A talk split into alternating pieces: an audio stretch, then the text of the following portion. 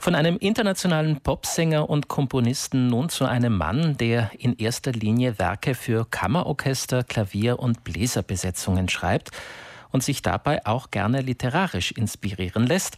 Im Frühstücksradio begrüße ich Eduard Demetz. Guten Morgen. Guten Morgen, Stefan Windiger. Guten Morgen, alle Zuhörer. Herr Demetz, können Sie mit der Popmusik überhaupt etwas anfangen? Elton John zum Beispiel ist ja auch mit Klavier groß geworden und hat am Klavier komponiert.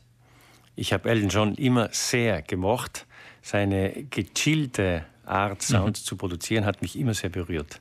Unabhängig von der musikalischen Ausrichtung, wie hat das Komponieren bei Ihnen angefangen? Ich glaube, da war Ihr Vater nicht ganz unbeteiligt. Mein Vater hat viele äh, ladinische Lieder komponiert und viele Chorsätze gemacht zu ladinischen äh, Melodien. Und äh, ich bin aufgewachsen mit dem Selbstverständnis, dass mein Vater am Schreibtisch saß und Noten hinschrieb. Also das habe ich irgendwie so in meine DNA-Voraussetzungen äh, mit hineinbekommen. Und Sie haben dann gespürt, das wäre dann auch was für Sie? Ja, zunächst habe ich Klavier gelernt und dann habe ich äh, Orchesterdirigent studiert und das äh, Komponieren ist dann allmählich so von selbst gekommen, ohne dass ich jemals ganz konkret entschieden hätte, ich will Komponist werden. Ich habe ja auch nicht Komposition studiert. Aber es hat sich dann so ergeben. Und das ist jetzt meine musikalische Hauptbeschäftigung geworden, schon seit 20, 30 Jahren. Aber rein vom Komponieren leben kann man, glaube ich, nicht, oder? Ich in meinem Fall könnte das bestimmt nicht machen. Mhm. Sie haben deshalb auch einen Job am Konservatorium ich in Bozen angenommen. Am Konservatorium, ja, in der Abteilung für Didaktik. Auf Deutsch sagt man äh, Schulmusik, gibt es das schöne Wort Schulmusik. Das heißt, ich bilde äh, junge Studentinnen und Studenten aus, die dann den Lehrer- und Lehrerinnenberuf wählen wollen. Eduard Demetz, wir kennen Sie hauptsächlich als Komponist, der gerne mit zeitgenössischen Musikerinnen und Formationen zusammenarbeitet. Zuallererst braucht es auch immer etwas, äh, was Sie inspiriert. Ein Thema, ein Gedanke oder auch ein Gefühl. Wo nehmen Sie Ihre Inspiration her? Beim Baden. Wirklich wahr. Beim Nichtstun beim Unterrichten auch manchmal. Also da gibt es kein System. Das ist äh, äh, totale Zufallsmomente, wo Dinge kommen, die, äh, von denen ich dann denke, die könnte ich weiterstimmen. Oder ich wähle ganz bestimmte Aufenthalte, wie im Fall von dem Werk, das heute Abend ausgeführt, aufgeführt wird. Da habe ich mich äh, in Marienberg aufgehalten, eine ganze Woche, habe viel äh, Notenpapier mitgenommen, um zu komponieren. Ich habe aber keine einzige Note komponiert, aber ich habe in mir den Grundstein für äh, dieses Projekt entwickelt. Also da hat sie ein Aufenthalt inspiriert, da hat sie auch äh, Literatur äh, inspiriert. Das alles äh, bekommt man heute in der alten Gräser Pfarrkirche in Bozen äh, zu hören. Wir hören im Hintergrund äh, einen musikalischen Ausschnitt daraus. Das Werk heißt Atlas der schönen Welten besteht aus zwei Texten, die vorgetragen werden und nicht unterschiedlicher sein könnten und aus Musik, die diese beiden Texte quasi zusammenführt. Zum einen sind Zitate aus dem Buch Atemschaukel der Literaturnobelpreisträgerin Hertha Müller zu hören, wo es um einen jungen Mann geht, der kurz vor Ende des Zweiten Weltkrieges in ein stalinistisches Arbeitslager deportiert wird. Und dem steht ein 800 Jahre alter Text von Goswin von Marienberg gegenüber. Sie haben es gerade eben angesprochen, Ihr Aufenthalt in Marienberg. Äh, Goswin von Marienberg ist ein Benediktinermönch und Historiker der Abtei Marienberg gewesen.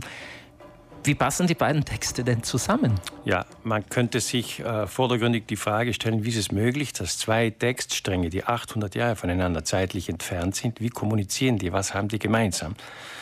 Äh, es sind in der Tat völlig unterschiedliche Welten, aus denen diese Texte kommen und in denen diese Texte entstanden sind.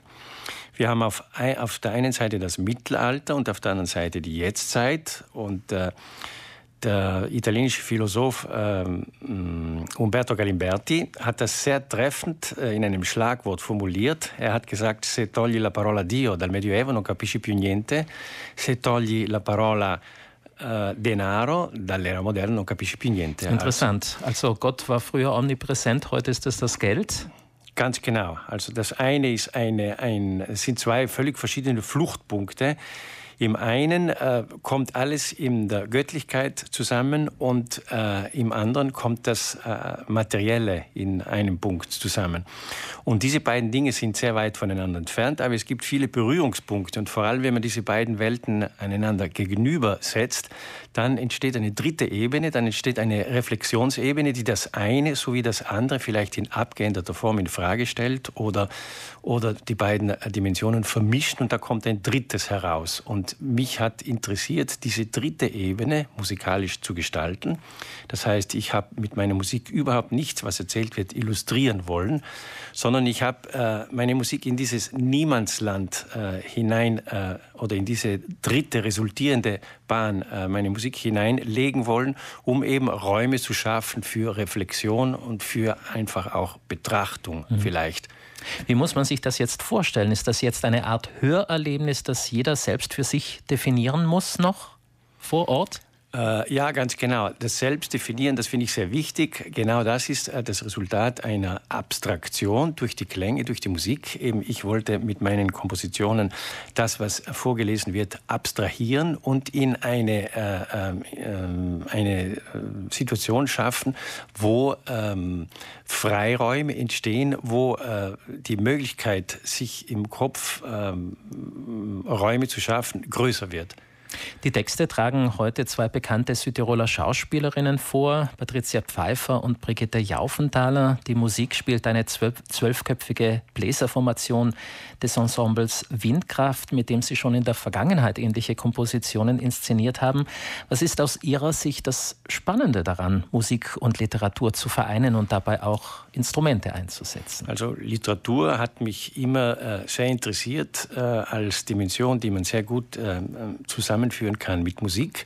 Literatur, Text äh, hat mich immer stark motiviert, äh, musikalische äh, Stränge oder Ideen zu entwickeln.